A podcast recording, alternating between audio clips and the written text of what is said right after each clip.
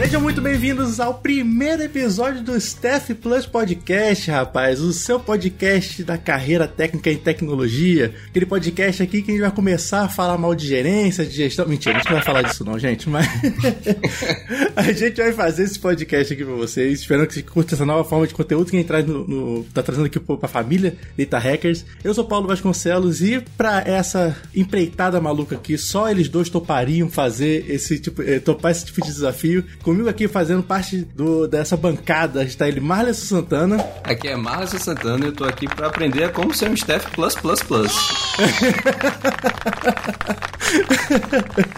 Comigo aqui também, Flávio Clésio. Como é que você tá, mano? E aí, beleza, Paulo? Beleza, Márcio? Então, a gente tá aqui para discutir a vida de engenharia além da, da, da, gerência, né? Exatamente, cara. Esse aqui é o podcast pro, pro, pro, pro, pra pessoa que não sabia que existia uma forma de você subir na carreira que não seja a carreira de gestão, né, cara? Que não seja você se tornar um gerentão, um coordenador, coisa do tipo.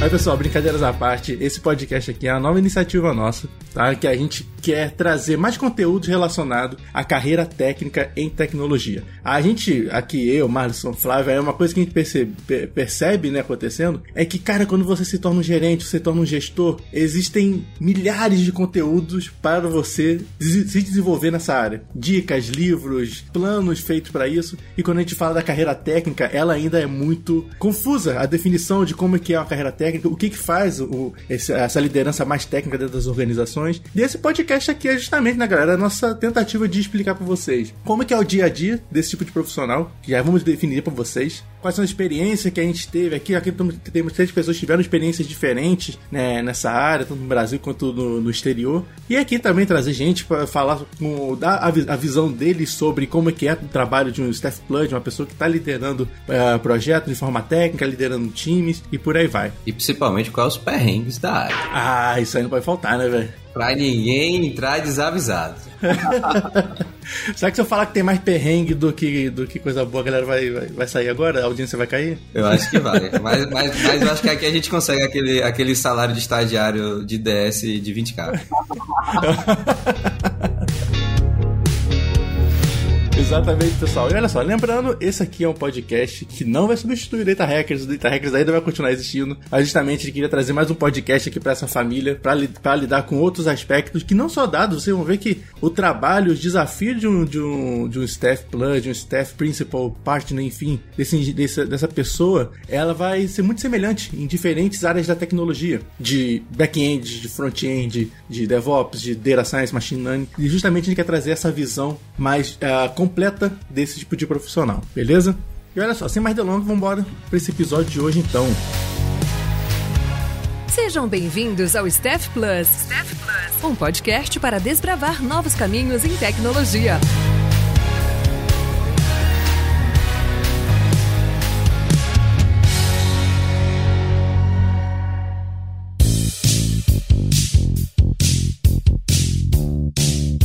Galera, acho que um ponto legal já de começar como o primeiro episódio do podcast é justamente a gente se apresentar pra galera, né? Boa. O pessoal que já acompanha o Data Hacks conhece um pouco do nosso, do nosso trabalho, quem, é, quem a gente é, mas principalmente pra audiência nova, a gente, não, vai, mas uma definição, cinco minutinhos aí, definição de cada um aqui, pra saber quem, quem somos nós, o que, que a gente tá fazendo, pra ter aí uma noção desses próximos episódios que vão surgir desse podcast. Ô Flávio, você quer começar, mano? Beleza, então meu nome é Flávio Clésio, eu moro aqui em Berlim, na Alemanha, mais ou menos há uns quatro anos, e já fui tech lead, já fui depois para engenharia, e agora tô na, na, na, parte, digamos assim, na, na segunda subida aí da, dessa montanha russa aí, que hoje eu tô atuo como staff engineer numa empresa chamada Arts, né, que é um, que é um marketplace de arte, e basicamente a, a minha função é, é, é é, entregar impacto aí não somente num time de produto, mas em, em, vários, em vários times aí ao mesmo tempo, né? Seja aí navegando em complexidade corporativa, comunicação, liderança, mas também é, o principal dentro de um aspecto técnico. Né? Então é isso que eu, que eu faço e eu passo a bola aí pro Marison. Boa, boa. Eu acho que eu nunca me apresentei no, nos outros podcasts completos assim. Eu tava lembrando disso aqui agora? Eu tava lembrando disso aqui agora, você nunca se apresentou, velho. eu já chego assim, tipo, falando as coisas. Mas. tipo, o cara famoso, né? O cara nem se apresenta, tá ligado? Tipo, assim, nem. É, dispensa, né? Dispensa, é. cara. Pelo amor de Deus. Mas, mas eu, eu acho que de, de fato merece aqui até para contribuir sobre jornada mesmo, principalmente porque cada um de nós três tem uma jornada bem diferente Sim. e a gente tá talvez em pontos também diferentes do, dessa jornada que ela não é linear, pessoal. Só para É, deixar bem claro, ela, ela sobe, desce, ela muda. O importante é que ela vai crescendo ao longo do tempo, né? Mas atualmente sou MLE na Wildlife, é, mas também já, como o Flávio falou, também já fui tech lead, já fui staff, já fui líder de pesquisa no centro de pesquisa. Eu tenho, acho que, uma jornada aí de mais de 10 anos com liderança também e atuando na execução, tentando fazer esse balanço, né, do que de se autodescobrir do que é ser lead na área de tech e depois na área de dados. Eu vim é, da área de programação, então já fui software engineering, já trabalhei muito em fábrica de software, tech lead de software e quando mudei para a área de dados há uma mudança, mas tem soft skills e skills que eu acho que a gente vai falar muito aqui que não mudam. Ah, você como um tech lead e diferentes áreas, você vai precisar dessas skills e foi o que eu fui aprendendo também ao longo do tempo. Então acho que hoje eu não sou um Steph Plus Plus, mas já fui, acho que posso trazer muito dessas experiências que tive e, e acho que vai ser bom a gente conversar sobre, sobre essas posições, sobre cada uma, o que esperar de cada uma delas, né? Exatamente. Nossa, cara, ser, ser tech lead de fábrica de, de, de software, Cara. ser do... Descendo jogar no modo hard, velho. É, foi, foi- foi a primeira vez que eu descobri que você pode ser full time em mais de um projeto. Como é que é o negócio? Esse conceito ele, ele existe. Você é 100% nesse e 100% nesse, sabe? O que, que você faz de meia-noite às seis, né, cara? É.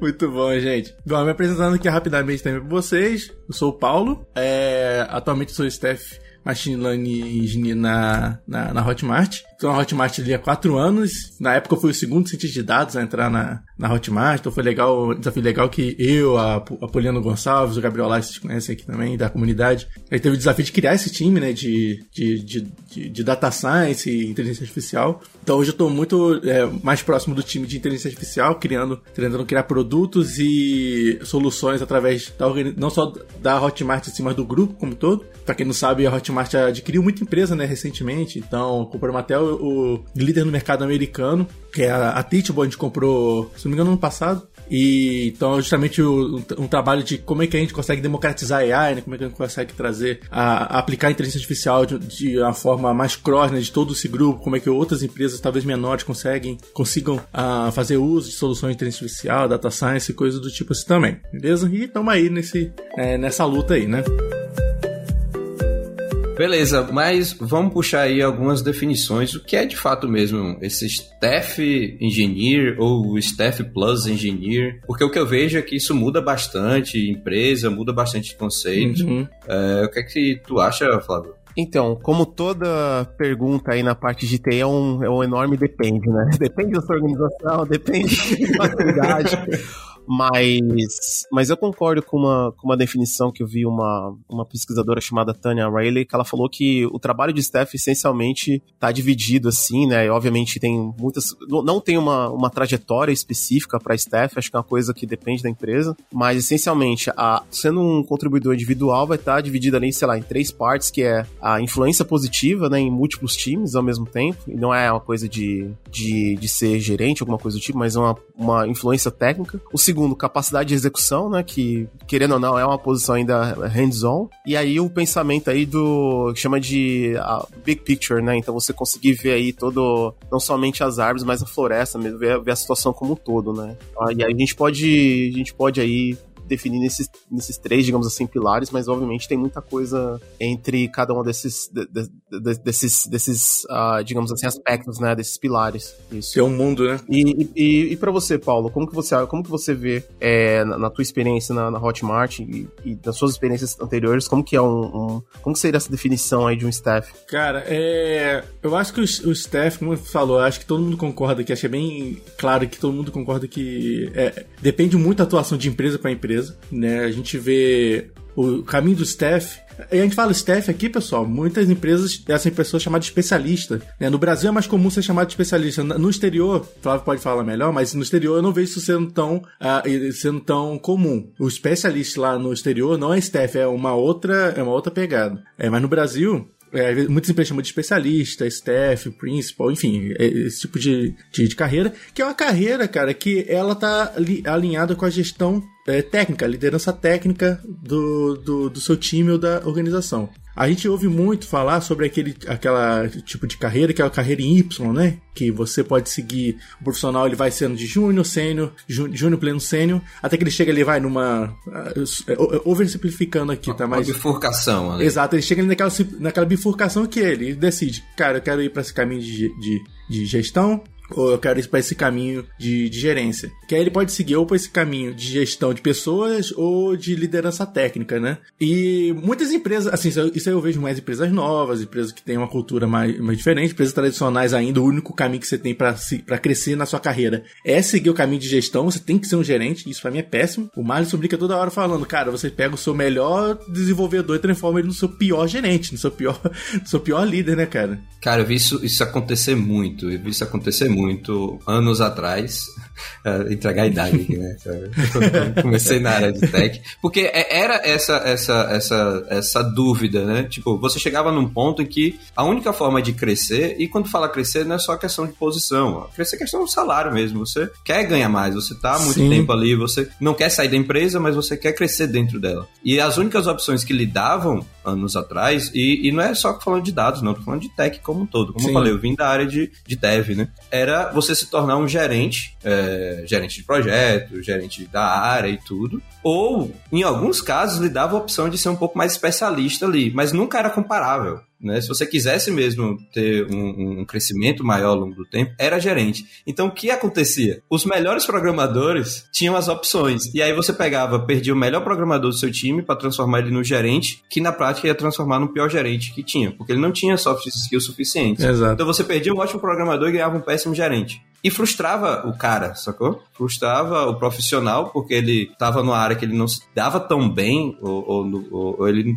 de fato nem queria, ele aceitou mais por uma questão é, de crescimento mesmo, né? De opção que, que deram para ele. E você tinha essa perda no time. Cara, eu vi isso muito acontecer. E Marcos, aproveitando que você puxou esse, é, essa parte aí, me, me dá a sua definição de staff também. O que, que para você é esse profissional? Boa, boa. É, como, como, todo mundo já, já contribuiu nessa linha de tipo, de fato, é, é, não tem uma definição tão clara, ele vai depender muito da empresa, mas eu posso falar até um pouco de experiência pró própria, que é, eu acabei me tornando um staff, não foi por decisão, sacou? Tipo, ah, eu decidi virar um staff. Uhum. As coisas elas foram acontecendo e algumas skills foram se sobressaindo para que eu fosse nessa direção, né? como a gente já falou, o staff está muito ligado à liderança do time, ou você dá aquele impacto não só no seu time, mas no ecossistema como um todo. Então, saber conversar com diferentes áreas dentro da empresa vai ser uma skill importante para você. Então, você vai ter que dar esse impacto não só no seu time, mas na empresa, ou tá muito alinhado com a visão da empresa como um todo, mas nunca saindo dessa parte técnica, porque isso está muito mais comum agora, ou, ou muito mais. É, é, a gente consegue visualizar isso muito mais claro, o quanto a parte técnica impacta nas decisões como um todo. A viabilidade de alguns produtos, a, a escala de alguns produtos. Sim. Então, a gente começou a ter mais importância a nível de decisão mesmo, como direção de empresa, sem sair da parte técnica. Mas você ainda precisa muito desse quesito de liderança, porque na Exatamente. prática o que você vai fazer? Você vai ser esse guia para o seu time ou esse guia para as decisões mesmo da empresa. Então acho que para mim tá muito nesse ponto de ser um guia mais geral mesmo, né? E aí vem, vem algumas definições de você estar tá à frente mesmo, ou como tech lead, ou como principal, você vai fazer parte dessas definições, mas sem deixar muito a parte técnica. Perfeito. É, para ser esse suporte, porque você ainda é o sênior. Perfeito. Né? Você ainda é o cara que entrega muito tecnicamente. Então começa a ficar aquele misto, né? Do, do, do manager com o especialista. E eu acho que é nisso que a gente vai brincar mesmo, tentar definir dentro desse misto, do manager e do especialista ali. Perfeito, cara. Porque é, é, é, isso que eu consigo enxergar, né? E assim, galera, é justamente esse ponto aqui que é, a proposta desse podcast, que é justamente mostrar essas diferentes visões que tem sobre esse papel de staff. Porque é, a gente não tá brincando quando a gente fala que se, cada empresa vai ter um contexto diferente. Vai ter, vai ter empresa que o staff ele vai focar num produto, que ele vai focar no time, vai ter empresas que o staff ou o principal, ou enfim, ele vai focar em uma organização inteira, um grupo de empresas. Então vai ter muito variar, vai variar muito esse tipo de esse tipo de atuação, né? Então a gente também quer trazer um pouco dessa visibilidade aqui. Mas eu quero fazer a pergunta para vocês, que é o seguinte: por que que tem esse papel? Quer dizer que a galera, nem todo mundo quer, quer virar gerentão? Como assim você não quer virar gerente, gente? o Mário só falou aqui, o só falou aqui que ele foi meio que empurrado na carreira de staff. Mas como é que é pra vocês esse papel? Tipo assim, por que que as pessoas não querem se tornar gerente? Pode dar até visão de vocês mesmo, tipo, por que, que vocês não querem? Eu vou ser bem direto. Eu vou ser bem direto. Porque precisa trabalhar com pessoas. É verdade. Porque gerente, gerência, não é uma questão técnica, é uma questão de relacionamento. Exatamente. Entendeu? Você, como um papel de gerência, você não está lá para desenvolver um, um, código e entregar aquilo fechado. Você não está no seu cubículo de trabalho. Você está tentando gerenciar, e aí vem, né, de fato, as relações interpessoais de um time. E, cara, isso é complexo, sacou? E isso é muito complexo. Quando você sai do seu cubículo de trabalho, né, ali no seu computador, que você é ótimo naquilo que tu faz, o máximo de interação que tu tem, e aí vem muito desse estereótipo da parte de tech, de estar tá fechado ali é, no seu código, no seu computador, de não ter muita interação. É, então, quando você sai disso e passa a ter que entender pessoas, porque você não está gerenciando robôs, uhum. você está gerenciando pessoas. Pessoas têm problemas, pessoas têm dias bons, têm dias ruins, pessoas têm conflitos, pessoas têm problemas pessoais que vão levar para o trabalho e você expectativas, como expectativas é, é, crenças, alinhamentos, Cara, quando você está no papel em que você precisa manejar isso tudo, enquanto um projeto está em andamento, que também é sob sua responsabilidade, começa a precisar de skills específicas para isso. Uhum. E aí, como aquela brincadeira, você tirar o melhor programador e colocar ele numa posição em que a programação não é mais o principal dele, uhum. em que ele precisaria ter outras skills, é bem fadado ao fracasso. De, de realmente da pessoa não se alinhar com essa nova posição e sair. Uhum. E não aguentar. Não que é uma posição mais difícil do que a técnica, é que requer características diferentes. Perfeito. Sacou? Exatamente. E, eu, e, e, só complementando, eu fui levado a isso porque eu, eu tinha essas skills de, de relacionamento mesmo, de, sabe, de conversar um pouco mais com as pessoas. E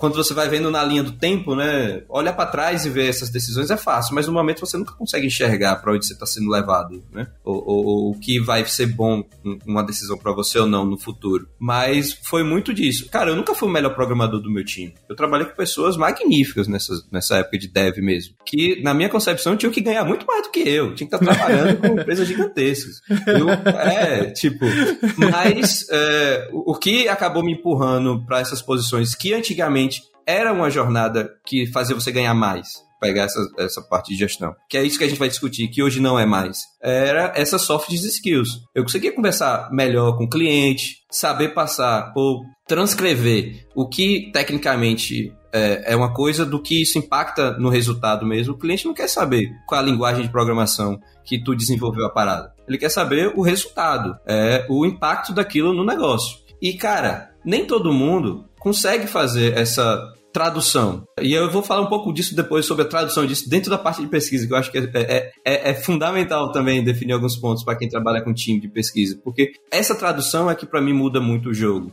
sobre o, o, o, quanto você consegue mesmo entregar como staff, como, como manager ali, né, antigamente. E aí a gente vai meio que falar muito disso de staff, né? Como é que isso funciona também para staff. E você, Flávio? Cara, para mim eu tenho, eu tenho essa mesma visão também do, de experiências passadas que o Marson colocou também, né? E, e, eu acho que a grande diferença hoje para essas posições é que eu acho que as organizações hoje, as empresas, elas estão, elas estão ocorreu nos últimos, sei lá, os últimos 5, 10 anos, não sei, um processo de evolução natural no qual as carreiras de gestão de pessoas e as carreiras técnicas elas ficaram mais complexas, uh, mais com mais impacto, não somente na carreira das pessoas aí, como o Marson colocou também, mas também tecnicamente. Hoje. Perfeito. E, e até a, a, visão antiga, antigamente você tinha um gerente de engenharia e tudo mais, o gerentão lá tudo mais, era o cara que. O cara bonachão, família Felipão ali, que dava um abraço pro time tal. Hoje, não, hoje o, o gerente de engenharia é o cara que é o cara que coordena a pipeline de contratação, é o cara que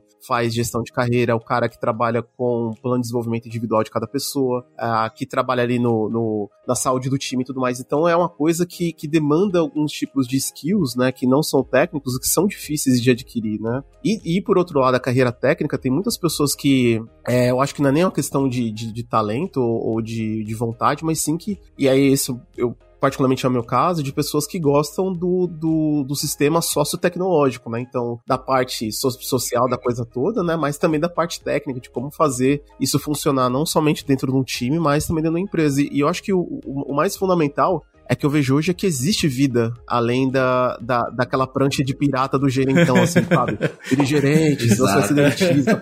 Acho que existe vida além dessa prancha de pirata constante, sabe? De pessoas que podem entregar não somente impacto num time específico, mas também em vários times, que pode, por exemplo, eh, definir uma estratégia de, de uma arquitetura da, da, sua empresa a longo prazo, pode escrever o, os princípios de engenharia, pode impactar, por exemplo, na forma que a contratação é feita, entendeu? Então, acho que essa é forma que eu vejo, né? E, e, e para você, Paulo, como que você vê também essa, essa, essa questão, assim, dessas carreiras uh, staff, staff plus? Uhum. Uh, e, assim, um, um aspecto que acho que vale a pena também te ser bem claro é que muitas das vezes o, esse papel de staff Plus ele é dado com forma de retenção de funcionário. Ah, sim. Né? O cara, sim. olha só, né? Cara, já cheguei no nível sênior, não quero ser gerente, mas eu não tô vendo um caminho de, é. de, de, crescer aqui na empresa. Ah, então toma aqui um staff, um staff engineer pra você também. promoção toma aqui boca. seu pacote. Exato, toma, é, aqui. toma aqui seu pacote. Promoção cala a boca. É, exato. É, é, é que, que, surge de fato a, a pergunta, eu acho que bem comum. A gente fala muito, ah, como se definir como júnior, pleno, sênior. Tá, pula essa parte. Quando você já é, tá sênior, uhum. o que é que acontece agora? Sacou? É, é só aumento salarial? Dá pra, de fato, aumentar o salário sem mudar o, o, o seu cargo ali, né, da, da, contratação? Então, vem essas perguntas. Tá, pra onde eu vou agora? Eu acho que a gente tá, tá tá aí, a gente tá aí. Pra onde eu vou agora, sacou? Exatamente, cara. E assim, eu acho que você ainda tem, acho que ainda tem a terceira, a te, o terceiro caminho ali, que é você pode ser um programador muito bom, que não precisa pegar esse aspecto da, da, da, da carreira técnica, tão técnica, nem a parte de gestão. Porque eu acho que quando você entra no caminho do staff ali, e à medida que você vai subindo nesse, nesse caminho, você ainda tem a parte de codar, de você, de você ali fazer o aspecto técnico, definir arquiteturas e tal. Mas quanto mais alto você tá, mais essas questões, essas habilidades sociais e políticas são mais necessárias de você saber entender o problema, manter uma visão holística da sua, da sua organização, saber qual é o próximo passo, você entender muito, muito de uma determinada indústria. Então, eu acho que, ainda assim, mesmo que você siga essa parte da, da, da carreira técnica, eu acho que à medida que você vai crescendo, você tem que ter noção que, cara, você vai ter que desenvolver esse tipo de habilidade também. Eu mesmo fui uma. É, recebi, é, tive que desenvolver várias dessas habilidades. É, e o, o, o Fábio perguntou qual é a minha definição de, de na verdade, por que, que não tem essa vontade de, dessa parte de gestão. É muito próximo próximo do, do Marlison, cara, que é, é, é quase uma arte, mano, você gerenciar, você gerenciar pessoas, cara. É você saber resol resolver conflitos, setar expectativas, alinhar expectativas. Nossa, eu vejo trabalho que, líderes que eu já trabalhei no, e trabalho, como o Lars, a, a Poliana, e, e o, o, trabalho e as habilidades que essas pessoas precisam ter, cara, que eu falo assim, cara, eu não, além de não ter essa habilidade hoje, eu não sei que eu conseguiria suportar isso, saca? E outro aspecto que eu acho que também tá ligado muito com, talvez, de vocês, é que eu, não queria fugir desse aspecto técnico do, do, da resolução de problema, cara. Eu não queria me afastar do código. Pois é. Eu quero estar tá ali na trincheira ali, eu quero ajudar a definir um plano, uhum. eu quero continuar codando, embora isso aí já é assunto para outro, outro episódio, mas eu codo menos hoje do que eu codava antes de tornar, okay, antes é. de tornar é isso aí. É. Mas eu não queria perder esse aspecto, sabe? Eu não queria. E o meu medo, cara, o meu maior medo posso compartilhar com vocês meu maior medo era eu me tornar aquele gerente proxy, tá ligado? Caralho. Aquele gerente que recebe e encaminha, recebe e encaminha. É. Sabe? Eu tinha muito medo de ser esse tipo de pessoa. Que, que tem só uma frase na dele. Como estamos, pessoal? Como estamos? Exatamente, velho. Falta quanto pra essa task, né? Falta quanto pra finalizar essa task? Vamos conseguir entregar no prazo? Ô, dá pra quebrar essa teste aqui mais 15, não? tipo assim.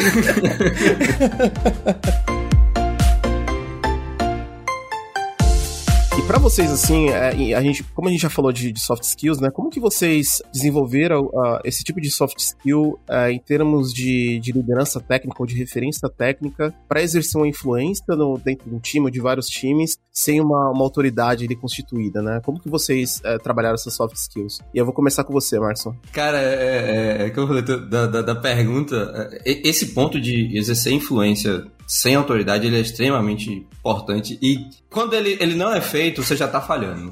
Exatamente. Óbvio que tem momentos que precisa, mas quando esse é o padrão, você já tá falhando como, como lead ali, como referência. O, o primeiro ponto é de fato ser uma referência técnica dentro da área que tu tá. E isso não tem segredo, assim, não tem caminho certo ou errado. Uhum. Você vai ter que ser bom em alguma coisa. Você vai ter que, de fato, ser bom tecnicamente ali. Você não precisa ser o melhor. As pessoas precisam, de fato, enxergar você como Exatamente. alguém que tem autoridade, e aí não é o sentido de autoridade de, de mandar mesmo, mas você entende do que você tá conversando. Sim. Porque uhum. senão você já começa a ser naquele gerente que todo mundo já tá fazendo piadinha uh, por trás de suas costas, sabe nem o que tá falando, tá mandando fazer. Mas, uh, e isso só vem com o tempo. É. Sacou? Só vem com, com você melhorando, com o tempo e compartilhando. E, e aí do ponto partido de, cara, essa soft skill específica de você exercer ali a liderança sem é, essa autoridade, a gente parte de um, de um sistema que já é hierárquico. Uhum. E a gente precisa quebrar esse sistema, nem que seja no nosso time. Porque lembra que você está trabalhando com pessoas. Não, não, são robôs, eles não vão receber um comando e executar. E você tem que entender essas nuances das pessoas, com quem, o que tá bom para um hoje, qual a expectativa e, e, e, trabalhar um pouco em cima dessas. Eu errei muito, cara, lá no começo, sacou? É, e eu acho que todo mundo vai errar muito no começo. As soft skills, elas são difíceis de aprender são muito, elas não estão nos livros. Ela tá lá a definição no livro. Ela não é como, como uma hard skill ali, ela não é como, como você ser bom tecnicamente, que tá escrito no livro como fazer as coisas. A soft vai, de, vai demandar muito mais tempo seu de, e, e autorreflexão, acho que é, que é muito disso. É, tem nada de soft na soft skill, né? É, não tem nada de soft na soft skill, sacou? Algumas pessoas já têm algumas características mais pessoais que, que já dá para trazer, outras precisam trabalhar muito nisso, então é muito de você interno ali, de você compreender isso. Uhum. No, nos times que, que eu trabalhei, por sorte, eu sempre fui muito amigo da galera, entendeu? Então, uhum. começa que você é uma referência e você consegue compartilhar esse sentimento de amizade, de, de parceria dentro do time, né? Você tem que deixar a coisa como a unicidade. Sim. Né? Uh, você, primeiro, tem que compartilhar os ganhos e, e, e, deixar isso claro para todo mundo, que o ganho não é só de quem tá na frente, o ganho é de todo mundo, é de menos quem tá na frente, eu sempre acreditei nisso. É, exatamente. É, é, muito mais do time do que seu. Quando você trabalha com um time bom, cara, você tem que fazer muita pouca coisa. E isso é muito fácil, sabe? Uhum. Mas é, eu, eu responderia dessa linha, de que, cara, quando você começa de forma contrária, você já começou muito errado, vai dar muito errado, sacou? O time não vai lhe respeitar com o tempo. E lembra, você pode estar num sistema hierárquico, né, de empresa. Você só é um sistema hierárquico. Mas ele não vai mandar num, num micro time ali. Você vai precisar ter essas outras referências que vai estar muito alinhado no, no sentimento de respeito. Respeitar as pessoas e ser respeitado. E, e, isso vai mudar, impactar muito a carreira das pessoas. Eu tive bons e maus gerentes. Eu tive pessoas que estavam à frente como manager meu que me impactaram muito positivamente. Me, me, me deu um boost ali na minha carreira, que eu tenho hoje com muito respeito, sacou? Que eu converso, virou meu, meu amigo, mas que eu muito além do sentimento de amizade, é o de respeito que foi durante o tempo, cara. Isso é coisa de 15 anos atrás, pô. E eu tenho pessoas que eu sei que impactaram negativamente na minha vida, sacou? E, cara, eu lembro disso até hoje. Então, pensa nisso, que você vai impactar a carreira de outras pessoas também. Então, que seja positivamente. Exatamente. Eu, eu, eu vou puxar. Ô, Paulo, tu que, que meio que fez esse shift, né? Mais recente, eu acho. É, como você falou, tu tá lá desde o começo na Hotmart. É o primeiro, é o primeiro data science da Hotmart. Top, tô entre os três ali, os três primeiros. Os três primeiros é, ali. Tô. É, é.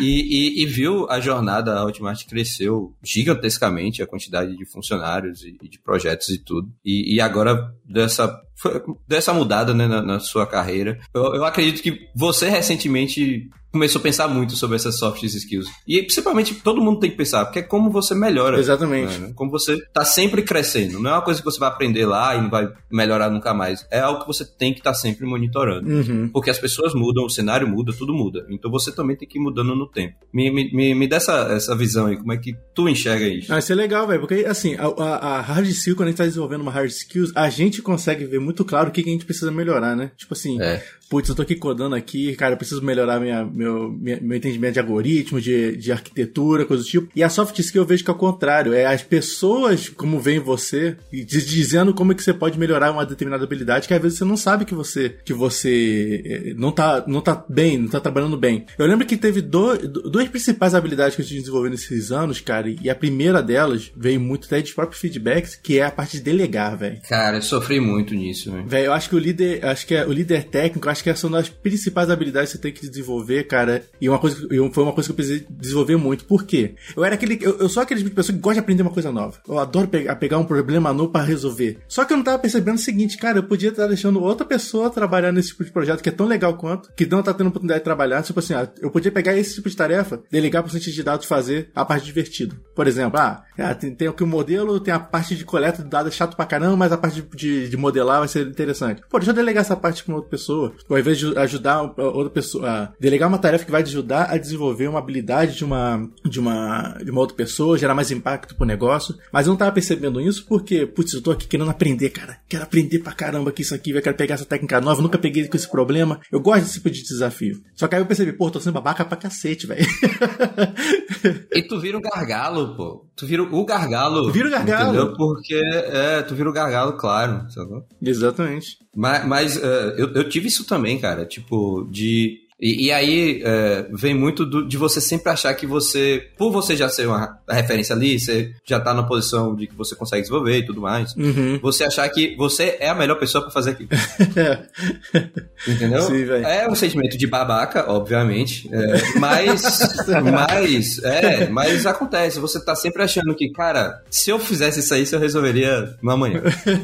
e aí, aí você, cara, você sempre acha que você vai fazer melhor. E eu acho que o que, o que quebrou o que me ajudou muito a, a, aprender a delegar e tirar muito desse sentimento, primeiro foi, de fato, ter pessoas que claramente eram muito melhores do que eu, mas ter confiança no time, sacou? Eu acho que vai muito daquele sentimento de manter a confiança nas pessoas com quem tu trabalha. Ou seja, se um colega teu de trabalho vai falar, cara, eu consigo fazer isso, a gente consegue entregar isso amanhã, você tem que partir da confiança sempre. Então, uhum. beleza, aí você se planeja para que aquilo seja entregue a partir de amanhã, e aí você vai, com o tempo, delegando mais, tendo mais confiança, e aí vendo os pontos ali que você pode melhorar e tudo. Mas quando você não aprende a delegar, cara, você já, já tá fadado ali a ser o gargalo do projeto, ou seja, ah, merda. É, mas ainda nisso que você falou, é uma coisa interessante, porque uma das soft skills que geralmente não é ensinada é justamente o ponto de a gente não assume, não assume competência, né? Então a gente sempre acha que a gente vai ser a melhor pessoa para executar tal tarefa, porque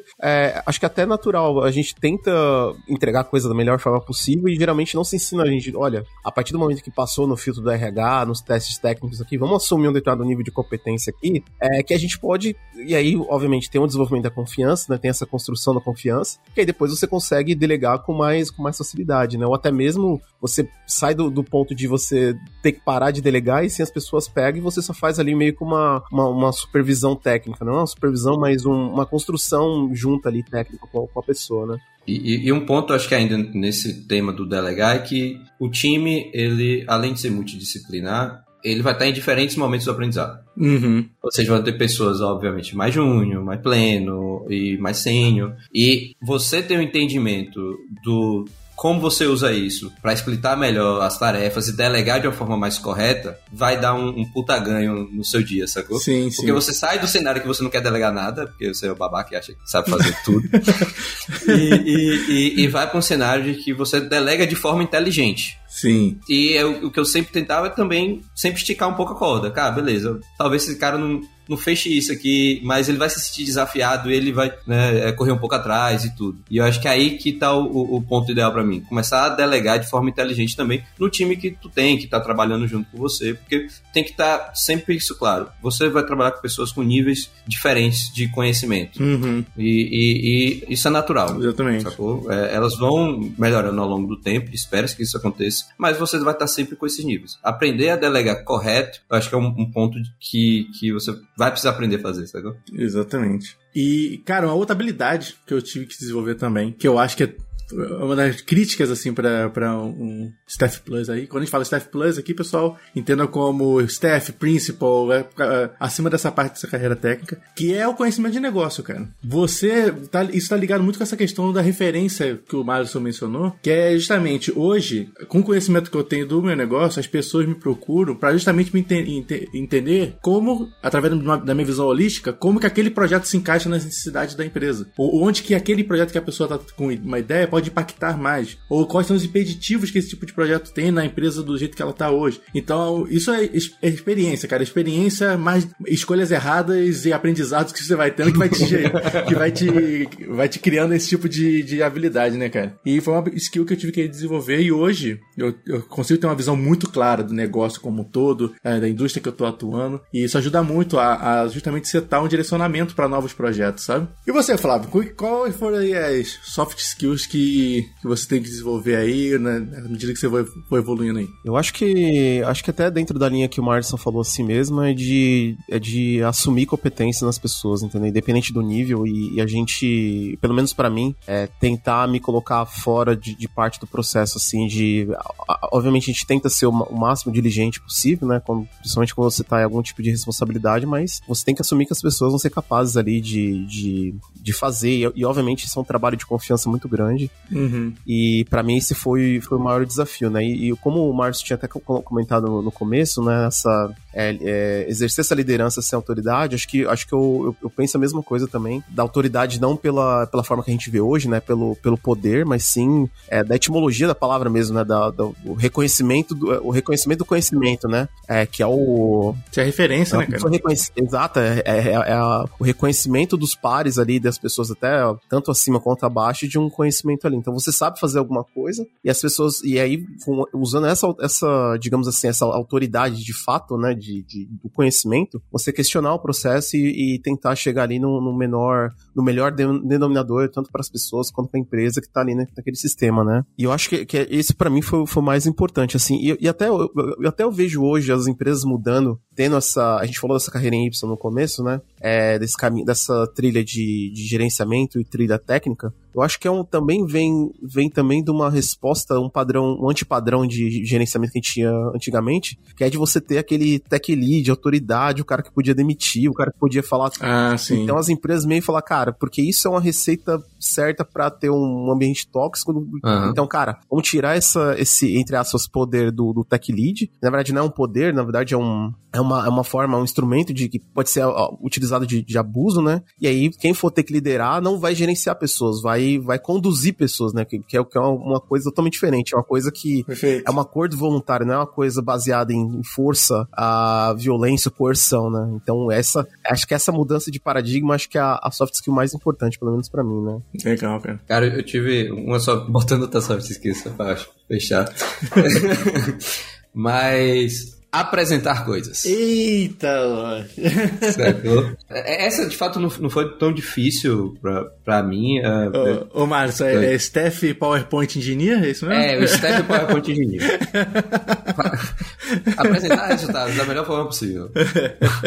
mas, mas, de fato, mas é verdade, cara. tá na posição que você precisa expor resultados, você precisa expor é, andamento de projeto, e você precisa sair do da linguagem mais técnica, onde você domina e se sente muito confortável em conversar, e para uma linguagem mais de negócio. Está muito dentro do, de fato, que o Paulo falou. O entendimento do negócio é o que vai lhe ajudar muito nisso. Cara, você precisa entender do negócio que tu trabalha, você precisa entender muito bem é, dos impactos dos projetos, e isso vai, de fato, ajudar em como uh, melhorar sua comunicação fora do time, né? Fora do time técnico, porque você vai precisar fazer isso. E, e é, você é a pessoa que vai estar tá fazendo isso, né? Reportando coisas para times fora uh, da parte mais técnica ali. E aí toda essa tradução tem que ser trabalhada. E eu não conheço forma melhor de você, é, é ouvinte aí, melhorar a, a forma como tu apresenta do que apresentando. Só que você tem que se expor a isso e receber feedbacks. É muito importante. Perfeito. Cara, eu ainda recebo muitos feedbacks da, das apresentações que eu faço e, e, e, me ajudam a melhorar. Não, não é que eu tô muito bem tô muito melhor atualmente. É. é só que eu tô um pouco melhor do que eu já fui antes. E porque eu, eu entendi que isso era importante. Como profissional e como eu tenho uma pegada um pouco acadêmica também, eu sou dentro da academia, tô tentando terminar meu doutorado agora. Graças a Deus passou de, de uma etapa aí de quali. Mas é, a gente já vem muito disso, de você ter que expor resultado, você ter que, que simplificar conceitos para públicos diferentes. Então, eu fiz muita apresentação na minha vida e muitas delas foram péssimas.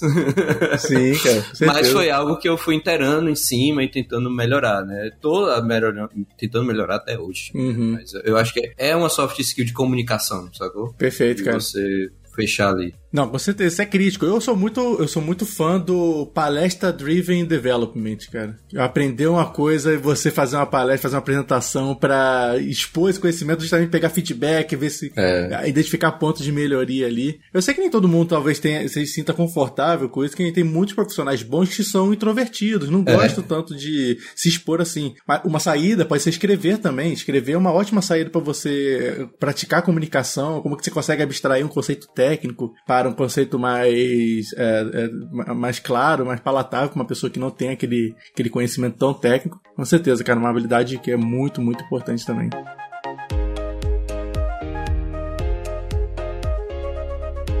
Pessoal, uma coisa que também é interessante pra gente deixar claro aqui pra vocês é que existem algumas. A gente fala que tem poucas referências nessa parte de staff, mas existem algumas. E uma dessas referências que a gente fala aqui, que a gente curte bastante, é um, é um livro chamado Staff Engineer Leadership Beyond the Management Track. Ele é um livro que fala justamente sobre o papel do, do staff Engineer, The Staff Plus Engineer. E uma coisa interessante é que o autor, ele faz entrevistas com vários staff engineers de diferentes empresas do Vale do Silício, de empresas gigantes. Então tem entrevista com gente do. tem do Instagram, tem de empresas de pagamento, só de, de big techs, assim, dando a visão sobre como que é a atuação dele. E uma coisa que o Will Larson, né, que é o, um dos autores desse, desse livro, que ele fala é que ele conseguiu clusterizar esses staff engineers em quatro principais uh, clusters, vai, em quatro principais tipos de, de staff engineer. E vocês vão ver muita gente aqui trazendo esse livro como uma referência para alguma, algumas das discussões que a gente vai ter,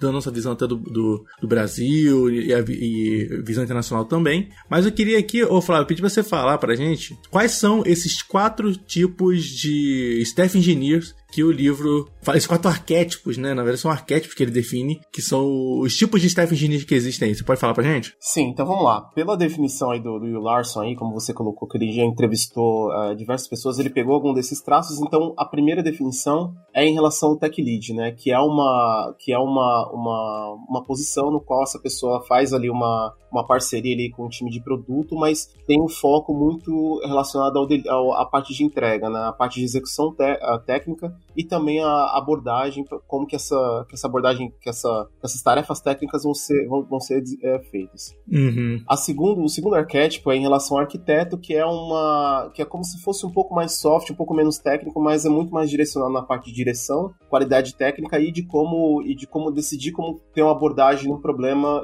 de uma, uma forma geral, não na execução, mas de uma forma um pouco mais, digamos assim, abstrata. O terceiro é o em relação ao que chama de solver, né? Mas o, o resolvedor, digamos assim. O Severino, o é. engenheiro Severino. O servente. Tradução livre, Severino.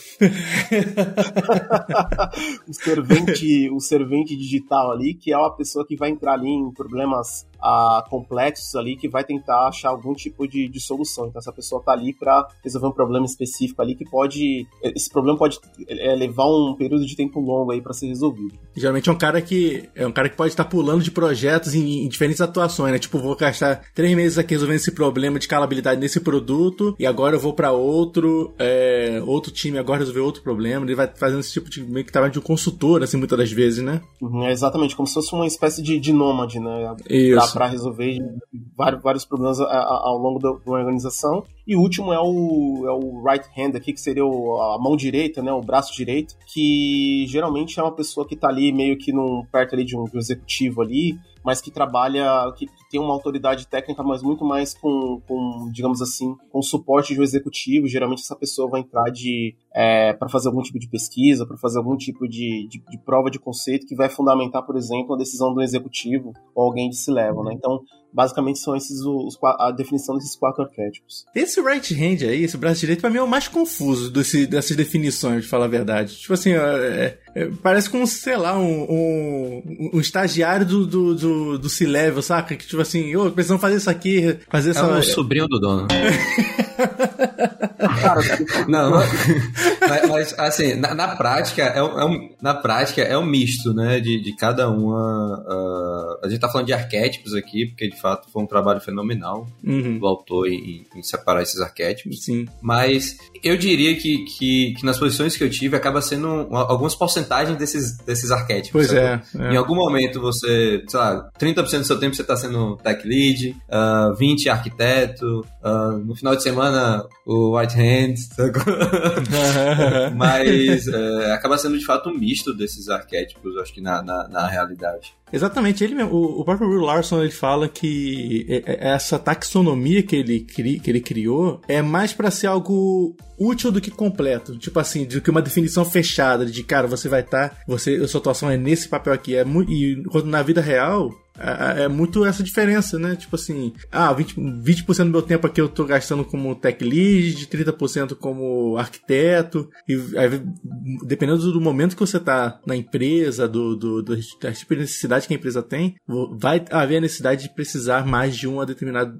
Você vai estar mais dentro de um arquétipo do que, do que de outro, né? É, depende muito da empresa também, esses arquétipos. Tem, tem outros arquétipos que vocês conseguem visualizar na experiência de vocês? Então, assim, na minha experiência eu tive, eu tive dois dois, arquétipos, digamos assim, né? Que é o primeiro é o que é em relação ao bombeiro, né? Então, o firefighter ali, que é a pessoa que, onde tá tendo algum tipo de, de problema, algum tipo de coisa pegando fogo, é a pessoa que vai que, que vai ser mandada ali por, por alguém, algum se leva, algum executivo que vai lá e fala assim, cara, vai lá e resolve esse problema. Então, já tive situação, por exemplo, de, sei lá, é, migração de, de banco de dados, por exemplo, que, que tava tendo algum problema ali, eu tive que ajudar ali mesmo, ali mesmo, sei lá, vamos fazer backup aqui todo mundo junto, sabe? Né? E é uma coisa muito menos é, gente, alguém que tá ali para bater tambor ali e, e gritar uhum. coisa, muito mais de alguém que vai apagar um incêndio, né? Essa é uma, é uma, uma, um dos arquétipos também que eu consegui ver na minha experiência. Acaba, acaba sendo muito a, a liderança da sala de guerra, né? Quando rola de fato alguma coisa, é. você tem que fechar ali na, na sala de guerra, resolver o, o problema alguém que tá ali para resolver e não para ser mais um apontando. O cara tá dando problema. Não, e, e, às vezes você entra até mesmo como, como uma parte neutra ali na, na, resolução do problema ali, né? Então você já, já chega ali sem contexto de, de por exemplo, de conflitos internos, sem é, problema, por exemplo, de, de coisas que deixaram de ser feitas, entendeu? Então você tá ali ah, para apagar o incêndio, entendeu? Como, como a parte, digamos assim, a neutra de, uma certa maneira, entendeu? Que você tá ali num período X de tempo para fazer, para resolver aquilo, né? É, é mais não ligando para quem tacou fogo, mas para apagar o fogo em si, né? Focar na, na, no problema. Isso, não ligando para quem fez aquele update sem wear, mas pra, pra de fato resolver. É, sala de guerra é foda. Pra fazer o restore. É. pra fazer o restore de novo. É, o pós-morte pós vem depois, né? Deixa lá. É, o pós-morte vem depois. É a pessoa que vai estar tá ali no pós-morte ali fazendo, fazendo report ali também, né?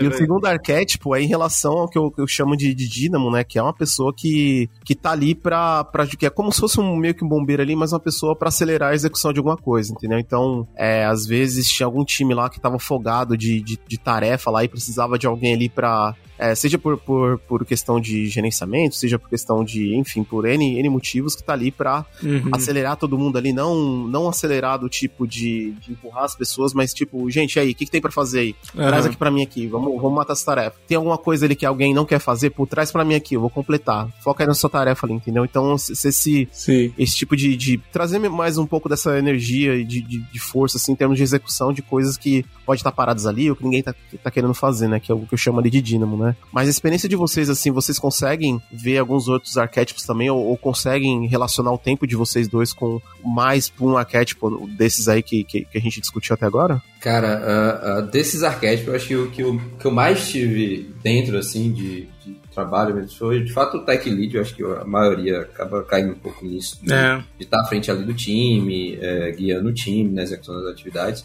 Muito de arquiteto, e aí vem, de fato, de uma visão de entendimento do negócio como um todo para você conseguir desenhar arquiteturas de solução. Às vezes, geralmente não é você que vai aplicar a arquitetura, desenvolver, de fato, a execução da arquitetura, mas você vai desenhar a arquitetura. Uhum. Então, muito do, do que eu fiz nessas posições era justamente por ter experiência de outros locais, de outros problemas semelhantes, desenhar a arquitetura é, daquela solução, né? E aí o time Perfeito. executa e discute a arquitetura, ah, isso tá bom, isso não tá bom, isso vai dar certo. Então puxa, puxa muito também dessa parte de arquiteto fazedor, né?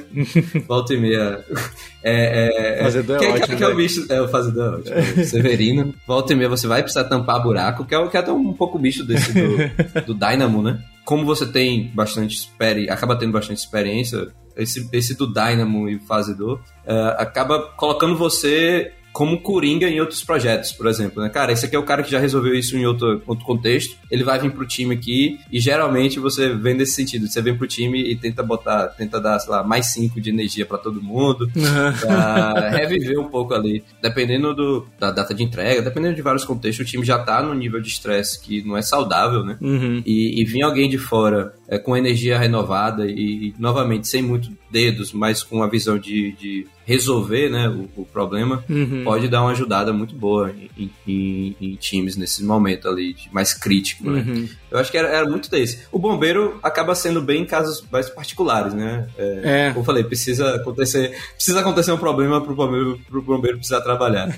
e, e, já enfrentei algumas salas de guerra. Não é um bom momento, é. mas, é, mas é sempre tentar ser o cara que não vai estar tá ali apontando o dedo. Exatamente. O momento de apontar o dedo vem depois. Ele vai existir. Sim. Né, de, da gente olhar para trás e ver quais foram os erros. O momento do problema é o momento de solução. Não seja mais um executivo que tá ligando pro telefone que não para de tocar para perguntar o que aconteceu. Exatamente. Né? Seja alguém que tá à frente para solucionar no, no, menor tempo possível uh, os pontos. Mas é, é o falei, acaba sendo casos particulares. Eu acho que o principal é tech lead e arquiteto na maioria das vezes. E, e para você, Paulo, dentro desses arquétipos que a gente já discutiu aqui agora, qual, quais são os que você consegue se identificar mais ou que na sua experiência você tem atuado mais uh, uh, ao longo do tempo. Legal. E assim, do meu lado, cara, um que acho que tem feito, que, que tenho mais me identificado é o, realmente o trabalho do Tech Lead. Ali, quando precisa trabalhar próximo de um, de um gerente para um, um, time pequeno de determinado pro, produto ou problema. E até a nível organizacional, cara, eu vejo que os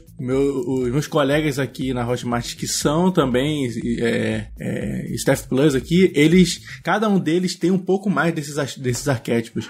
Um deles trabalha mais com essa parte de arquiteto, tem mais essa visão de arquiteto, outro com essa parte mais de right hand ali. Mas eu acho que todo mundo, pelo menos, já passou por essa parte de tech lead, né? De, de ter essa atuação mais próximo de um time ali. Eu diria ainda que teria, vai, teria um, um, um outro arquétipo pode, pode existir, que é um cara que ele faz o, o, o staff, que ele faz o trabalho de catalisador de um, de um projeto, sabe? Às vezes o time que você tá não tem uma maturidade de negócio para entender qual o problema que precisa ser resolvido ou como que começa um, um problema. Ah, eu tenho esse tipo de. Já, nosso contexto de dados aqui, eu tenho um, um, problema de fraude, mas não tenho a menor ideia de onde começar. Muitas vezes eu vejo o, staff fazendo esse papel de, cara, vamos tentar definir aqui qual o problema que a gente quer resolver, identificar qual é a nossa primeira abordagem, e aí sim delegar para um, um, time ajudar nessa, nessa nessas tarefas desse projeto. Que às vezes é um time, você tá num time que ele é muito bom executor, mas às vezes não tem um, um, um planejamento tão bom de saber qual caminho seguir, qual problema resolver. Eu vejo às vezes um staff também trabalhando nesse tipo de atuação. O sênior de hoje é staff de amanhã?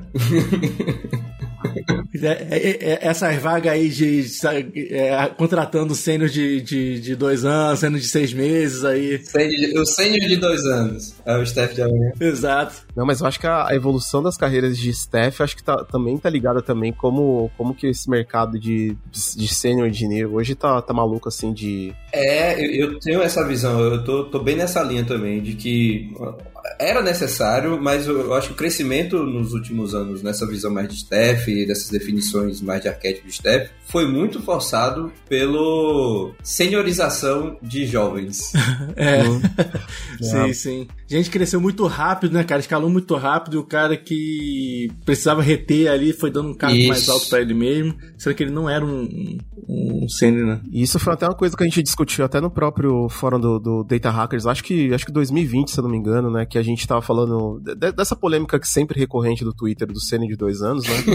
que a gente tava falando até de que aí surgiu a polêmica, não a polêmica, né, mas surgiu a, de, a definição do, do sênior global e do sênior local, né, que o, o sênior local aquele cara que ah, é. a empresa deu aquela cenourinha para ele continuar continuar na empresa ali, uma promoção a cenourinha promo, promotion ali e o, o sênior, digamos assim, global, né, o cara que se você jogar ele em qualquer, que é o sênior real entre aspas, né, marca registrada aqui, você vai jogar em qualquer projeto, qualquer uhum. empresa.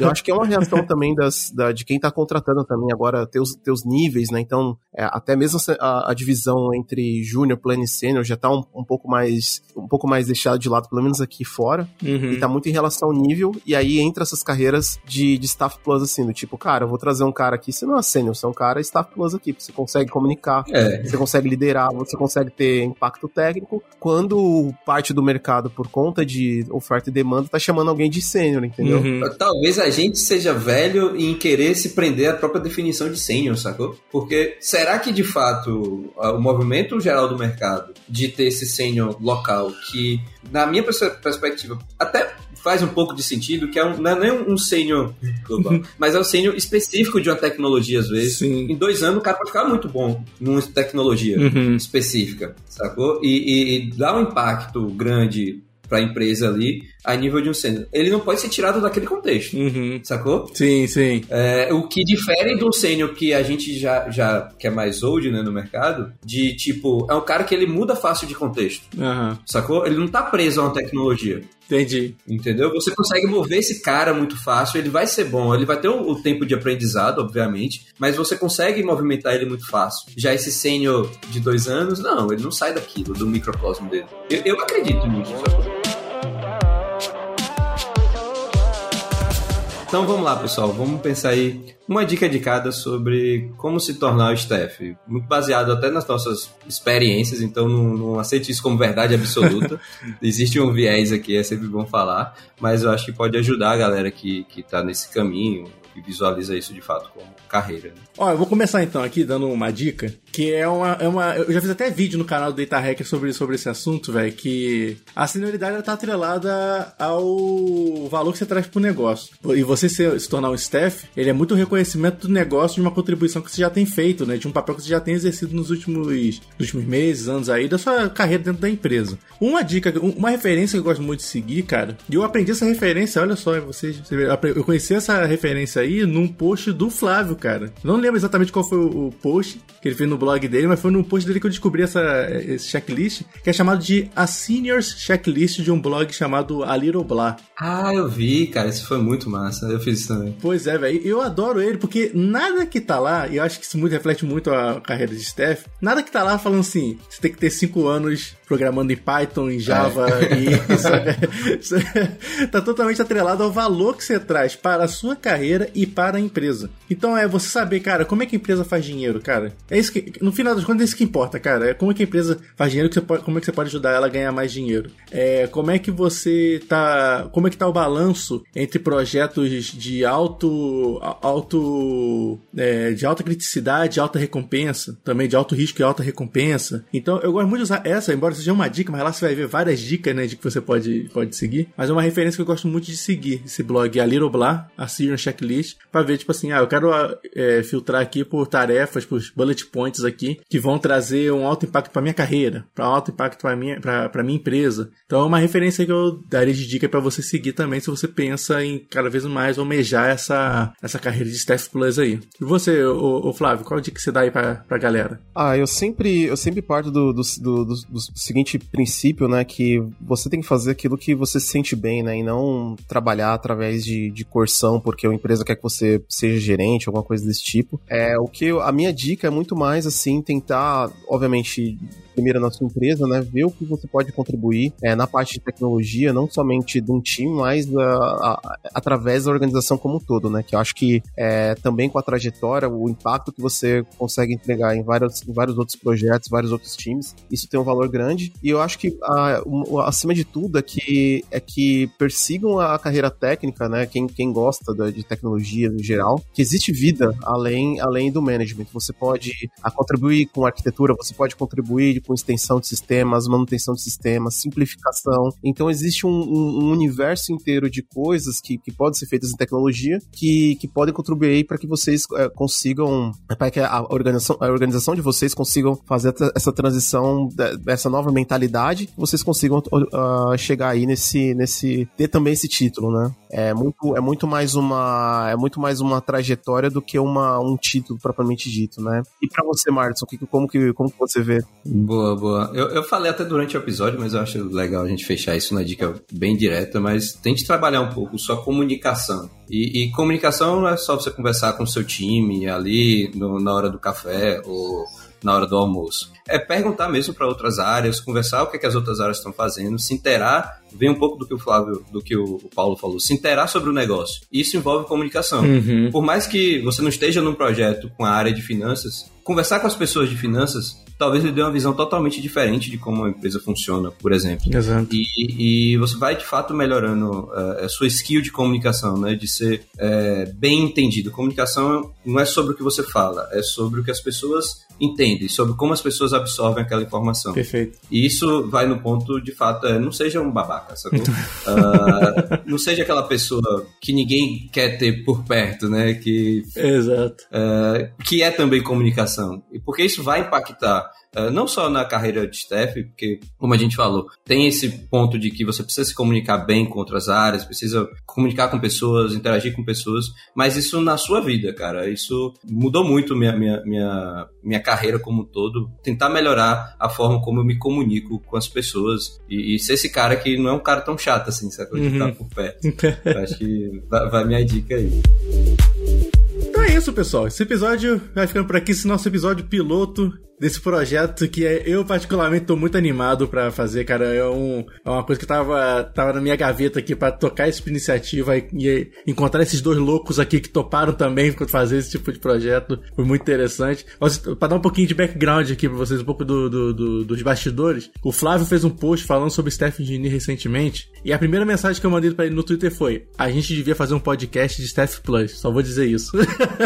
Cara, foi isso mesmo. foi isso mesmo que ele mandou cara. E assim, a gente espera muito dar uma visão aqui nesse podcast para você que existe um caminho de sucesso além da gestão. Você pode ser um profissional, um líder técnico muito bom e fazer tanta grana quanto um, um, um, gerente, um diretor faz. E também de mistificar um pouquinho também essa área, né? Tipo assim, trazer o máximo de contextos possíveis para mostrar que, cara, não é, não é tão simples você seguir nessa carreira, não é simplesmente você continuar o que você já faz, não é codar o tempo todo, codar, codar, codar. Você muito você vai ter que desenvolver habilidades para esse tipo de papel e a gente quer trazer aqui também no nesse podcast quais são esses tipos de habilidades que você tem que desenvolver. E diz pra eles, o que, que você tá achando aí? O que, que você achou desse primeiro episódio? Manda e-mail pra gente lá no filecom.datahackers.com.br e que a gente vai ver, ouvir sobre feedback, talvez a gente até leia aqui, não sei, a gente tá testando várias coisas aqui. É, isso é, isso é um formato experimental que a gente tá, eu acho que essa é uma das ideias também de experimentar formas de conteúdo diferente. Eu acho que é até bom também reforçar que tudo que a gente fala aqui não é escrito em pedra, a gente tem nossas experiências, vieses, uhum. e óbvio que a gente sempre tenta abrir a mente também para entender como está o mercado e tudo mais, mas também não, não, não, é lei o que a gente fala aqui. Vamos tentar, eu espero que a gente traga algumas pessoas legais para a gente conversar e, e de fato, uhum. ter essa visão também de outros profissionais, fora nós três aqui,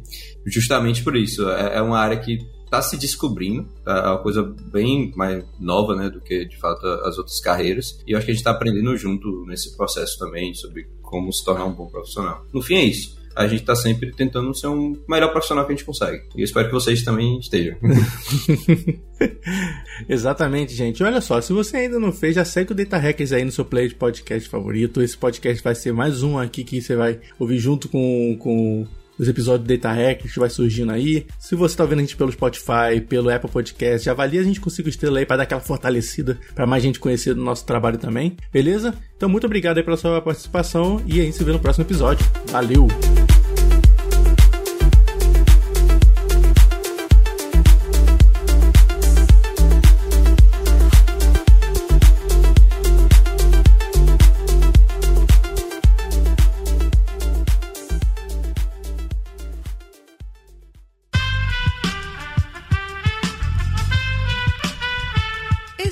Podcast foi editado por Aerolitos Edição Inteligente.